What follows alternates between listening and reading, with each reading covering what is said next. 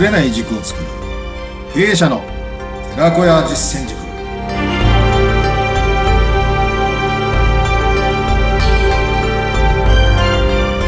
さあ皆さんいかがお過ごしですか？こんにちは。インタビュアーの水野紅子です。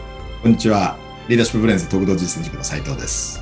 前回は自分と私は違うんだよっていうお話を教えていただきましてでさらにそこから感謝の思いって大事だな身近な人に感謝できなければたくさんの人にもできないよねなんていうねことにつながるお話をしていただきました。非常にありがたかったです。ありがとうございます。ありがとうございます。なかなか本質的なことというかね、えー、根本的なことかもしれないですけど大事ですよね、えー、本当でもあのー、なんかちゃんと人に言ってもらってああそうだったそうだったって思い出せるっていうことでもありますよね。えー、えー、今回ってそこからどんな話になっていきますか？そうですね。えー、まあ、親孝行というか、うん、えー、母の日、父の日だから親孝行するってことじゃなくて、やっぱり普段からそういう気持ちを持つっていうんですかね。まあ、物理的に会えない、まあ、亡くなっちゃうと会えなくなっちゃうわけなんですけれども、うん。はい、まあ、そういった気持ちを持ち続けでですね、えー、で、今あるのは、自分はあるのは、そういう過程があるんだよっていう、ね、そういうプロセスがあるんだよって思っただけでも全然違いますよね。そうですよね。えー、そうですね。で、会社もそうなんですね。経営理念とか、うん、まあ、あの、ビジョンとか、で、日本って特にその100年、200年、300年続いてるエノキアン企業って言うんですけれども、はい、普通3年で大体潰れていくんですよね。あの、もうほとんどが。ただ、それだけやっぱり長く、会社、まあ中小企業にしてもですね、3代目、4代目、5代目まで続いてるって、これすごいこと。その経営理念っていうのも結局は自分の祖先、え親を大事にしてるっていうか、はい、経営理念にあの共感できないってことはですね、祖先を馬鹿にしてるってことと一緒なんですよね。えー、なので、うん、組織、会社に入っても、私は同じことじゃないかな。で、その経営理念っていうかな、そういった今の社長、ないしはその前、先代の社長が作った理念っていうか、理想とする信念っていうのが経営理念ですけれども、そういったことを社員はよく理解をして、ないしは、えー、2代目、3代目の社長でもその経営理念を言い続けてですね、実践実行していくのが、組織を一つ同じ価値観に導いていくってことじゃないかなと思うんですね。はい、で、そういう中で、うん、人材っていうかですね、うん、経営者とかも含めて、あるいは従業員、えー、あるいはリーダーとか管理職も含めて、まあ、一般的にどういう人材タイプがあるのか、はい、その人材っていうものに対して、ちょっとお話をができればなと思うんですね。まあ自分自身も人材の一部ですけれども。そうですね。うん。いろいろと会社をやっていくにあたって人っていうのは大事ですからね。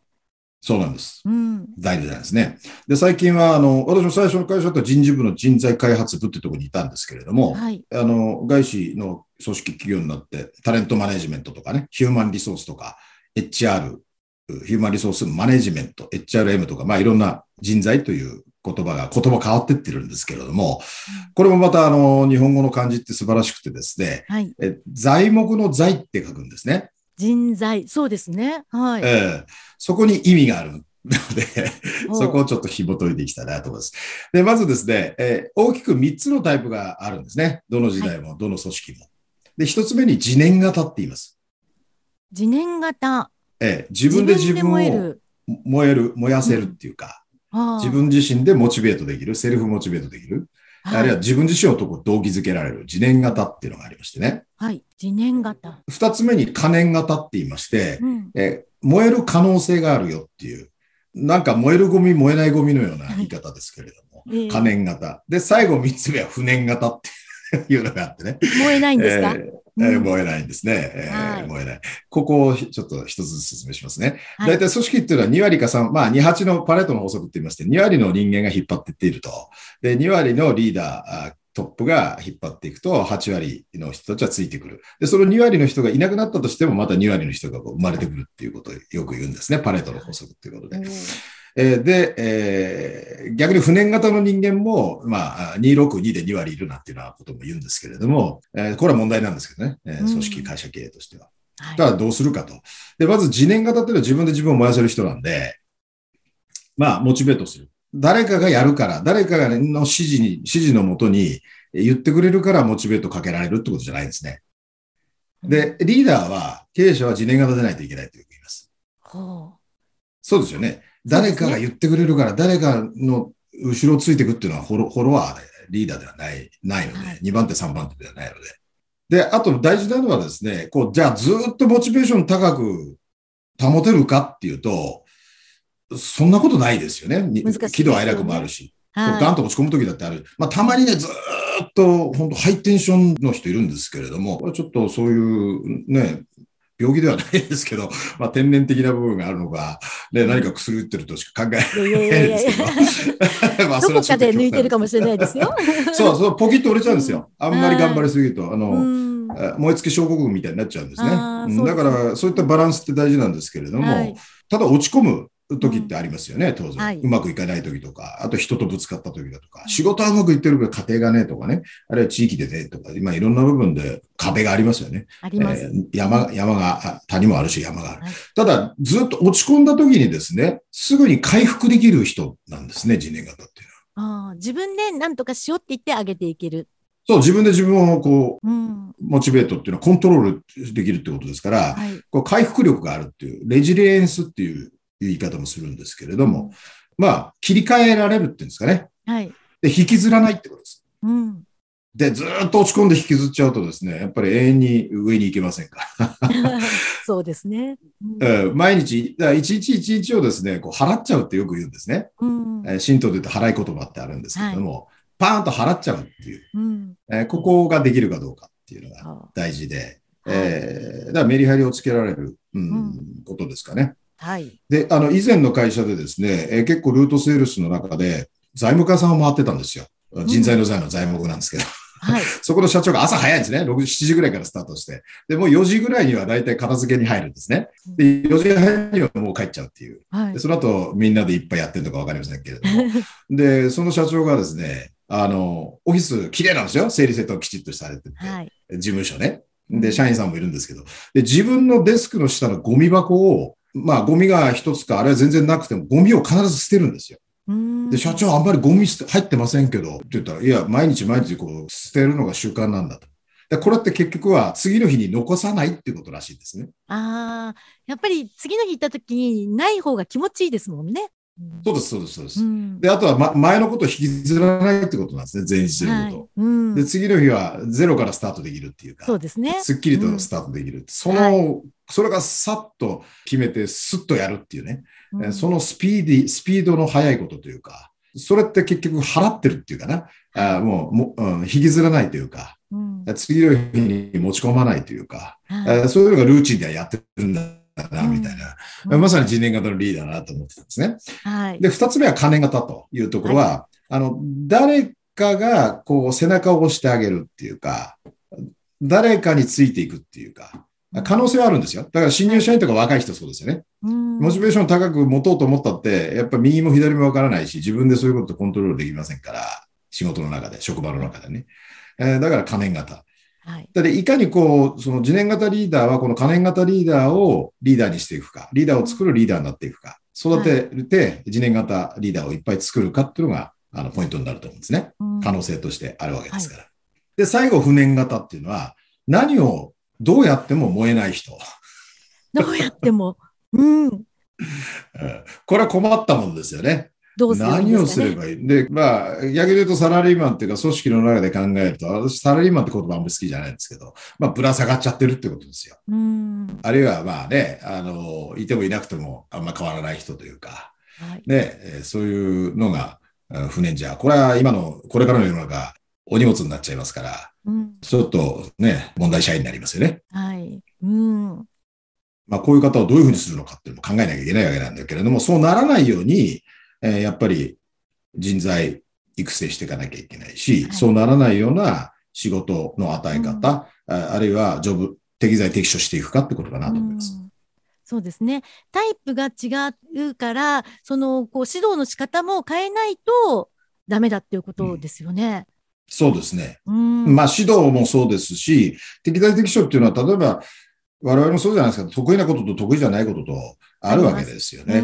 で、そういう部分での、まあ、仕事のアサインの仕方とか、任せ方とか、はい、していくっていうのが、まあ、人材掌握、人心掌握できてるかっていうことも大事だと思うんですけどね。うん、それをうまく見極めるところからスタートしなきゃいけない。はい。ただ、少なくとも経営者とかリーダーは自念型にならないとですね。そういう人じゃないと。うん、例えば、あの、新人、若い人だって自念型のリーダーになってる人、あるいはなる可能性のある人いっぱいいますよね。うん、そっか。自念型。自念型になる努力はどうすればいいですか、自分では。あ自分自身ね。自分自身それはね、目指すとき。まあ、やっぱり与えられたこと、うん、やるべきことってありますよね。はい。うん。で、それを受け身で消極的になってやるんじゃなくて、持ち屋持ち屋の中で、自分の責任範囲の中で、うん、うん、一生懸命やるってことですね。はい。で、今日やるべきこと、今やるべきことってあるわけですから。うん、それを3年かけてやろうとかそういうことじゃなくて、今何やるかの中で、自分で決めて、えー、自分で進めていって、結果、効果、成果を出していく。あるいはいろんな人に関わっていくっていうのが大事で。うん、えー、なんていうのかな、こう、能動的になっていくというか。うん、ただ、前回も言ったように、全体の中の自分ですからね。はい、あの全体との調和とか、何でもかんでも自分でリーダーシップって言ったって、それはわがままなリーダーシップになると、これは逆に問題っていうか、障害になる可能性もあるんです。うん、なので、えー、全体が分かった中で、どういうふうにこう、自ら進んでいけるか。強調もしながら、で、その責任の守備範囲をどんどん広げていくってことですよね。はい。で、そこでね、今の質問にも関連することですけども、冒頭言った人材の財っていうのは材木の財だっていう話をしたじゃないですか。はい、で、大きく人材も、この1、2、3、4、5、5のタイプというか流れな、要素があるんですけどね。で、材木って木材ってこう、あるんですけれども、ほっといたらどうなりますか？ってね、えー、まあ、腐っていきますよね。で、はい、材木も生き物ですから、うん、えー、育っていく、えー、あるいは老化していくっていうか、うん、まあ年輪ってありますよね。で年輪って、その、1年に1回年輪ってできるわけですから、それ、すごい樹木になっていくわけですよ。100年も200年も何千年もってありますよね。えー、あの、はい、神社とか行くと。2000年前にの木ですみたいな。これは、これはすごい育ってってるわけでですね。人間は2000年も生きませんけど 植物とかね、木とかっていうのはすごい生命力ですよね。ただ水で生きていく、ないしはその肥料ね、があってっていう栄養をもらって、で、えー、いうことじゃないですか。二酸化炭素、酸素っていう部分。これは大事なんですね。で、ほっとくと腐っていきますから、えー、はい、まあ、あの、例えばいるだけの人って存在の財ってあるんですよ。うん、人がいるだけ。ただ、いるだけの人。存在してる人。うん、これってどうですかね？あの、いるだけじゃ困りますよね。あの、その人はに給料払ってますから。そうですね。何かかんかやっていただかないと。何かかんかやっていただかないと。だから、木材もですね、いろんな、例えば、小さく切ってカンナかけてですね、棚の、棚板にもなりますし、あとは、新築の、例えば住宅で、あの、あるじゃないですか、その柱とかね、にもなりますし、木造住宅であれば、あるいは、あの、合板にもなりますしね、働かせなきゃいけないですね。はい。だから、いるだけじゃ困るわけね。うん、機能し、機能させなきゃいけない。機能しなきゃいけないですね。で、逆にですね、あの、もう一つ、動けば動くほど、まあ、動くと働くって違うんですけれども、はい、動けば動くほどですね、その、失敗する人、あるいはお客さんを怒らせちゃう人、ああ、空回りしちゃう人、ね、空回りしちゃう人。うん、ということは、かかったコスト以上の成果を出さなきゃいけないのに、コストをばらまいてしまっている人っていうか、うん、まあ、例えば、上司でも張り切りすぎちゃってですね、ちょっと強い指導になってパワハラになっちゃうとか、人辞めさせちゃうとかっていうのは、これは罪ですよね。はい。だから罪な人材ってあるんですよ。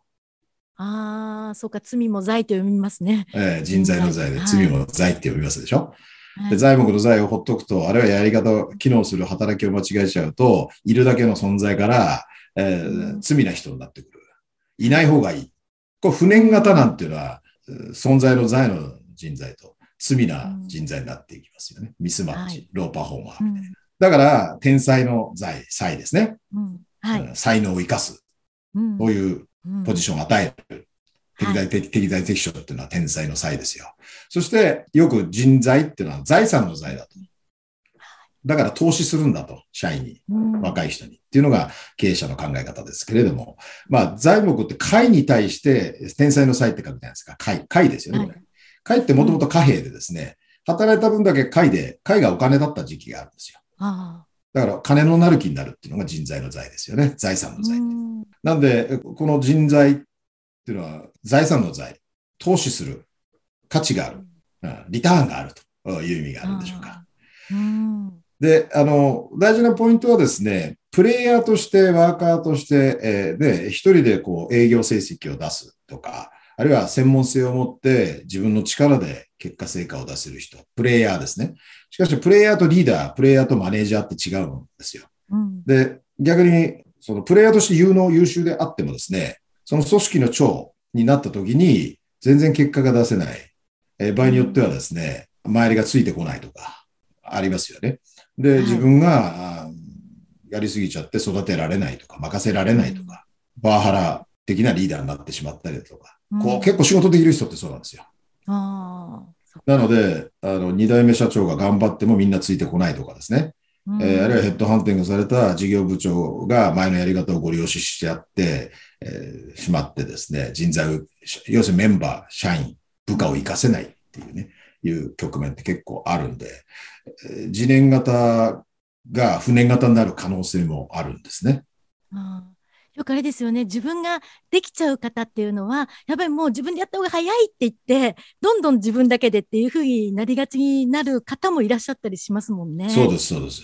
うん。だからここは経営者である自分自身がどういう人材になっていくか、うん、どういうタイプになっていくか、はい、それと、やっぱり社員あっての会社ですから、うん、社員なり、ないしは自分のナンバー2なり、幹部をどういうふうなリーダーにしていき、うん、どういう人材を育て、そしていい人材を配置し、リテンションしていくっていうかね、あのすぐ辞めてしまったら意味ないですから、うん、そういうことを考えるための人材なんですね。そのためにも自分自身がね、正しい人材というか、うん、魅力ある人にならなきゃいけないんじゃないでしょうかね。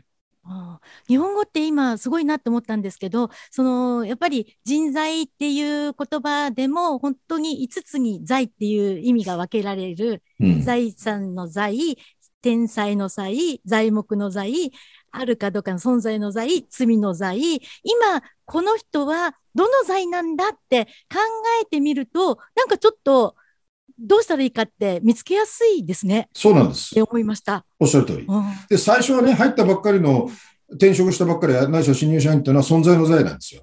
だってで、うん、仕事を働けないですから、そんなね。そうですね。だから投資、投資するってことなんですね。うん。うんじゃあどの財に変えていくかっていうのがリーダーとか経営者の考えるところですね。そうなんです。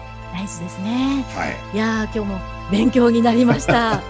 ありがとうございます。私はどの財なんだろうと思いながら、はい、頑張ります。いやもう太陽のようなベリコさんですから、みんなを照らすひまわりのようなね、次年型でしょう。ありがとうございます。そうであることを願いつつ、今日もありがとうございました。素晴らしいです。ありがとうございました。またよろしくお願いします。またよろしくお願いします。はい